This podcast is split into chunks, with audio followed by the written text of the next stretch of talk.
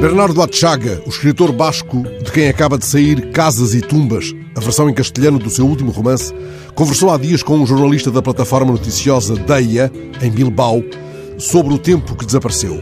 Não há falha de tradução. O vencedor da última edição do Prémio Nacional das Letras Espanholas considera que desapareceu o tempo, o tempo livre, o tempo para passear. A conversa faz um voo rasante sobre a ligação de Atchaga aos livros o filho de carpinteiro que se licenciou em Economia em Bilbao, antes de ir estudar filosofia para Barcelona e de surpreender a crítica com a qualidade de um livro de poemas intitulado Etiópia, fez dos ofícios e da própria vida amorosa um lugar perto dos livros.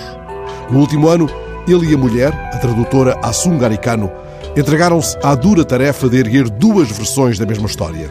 Assun traduziu para castelhano a obra que ele acabara de escrever em basco. Sobreviveram e ele passa agora em revista uma vida sempre perto dos livros. Conta a Chaga que a primeira rapariga com quem dançou vivia ao lado da biblioteca municipal onde ele se refugiava diariamente. A Chaga, de quem a Dom Quixote publicou no final dos anos 90 O Homem Só, leva 50 anos escrevendo em duas línguas. Imagino que respira fundo quando o jornalista da DEA lhe pergunta se um escritor se pode reformar. Mas logo afasta a ideia porque estamos face ao que chama uma forma de vida. Ele garante que não saberia viver sem os cadernos de apontamentos onde vai tomando notas para os livros. Garante que não tem qualquer necessidade de descansar, apenas tem necessidade de encontrar boas ideias e de poder continuar a contar histórias.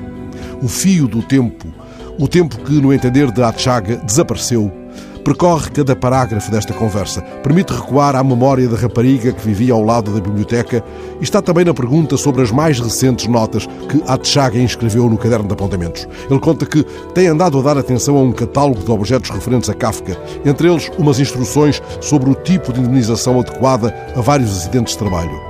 Kafka trabalhou, como se sabe, em seguros e um desses papéis estudados por Atchaga refere a quantia que deve ser paga a um carpinteiro que tenha perdido alguns dedos no trabalho. Nesta passagem, o Basco evoca o pai, carpinteiro também, que perdeu dedos enquanto trabalhava e nunca se queixou, enquanto tantos, por terem uma sobrancelha mais baixa que a outra, se deprimem. Podemos imaginar um breve riso casquinado do escritor basco enquanto o jornalista recoloca o problema do tempo que se escoa, o tempo que desapareceu. Andam todos apressados, remata Bernardo Atchaga, e sem tempo não há conversa, e sem conversa não há riso.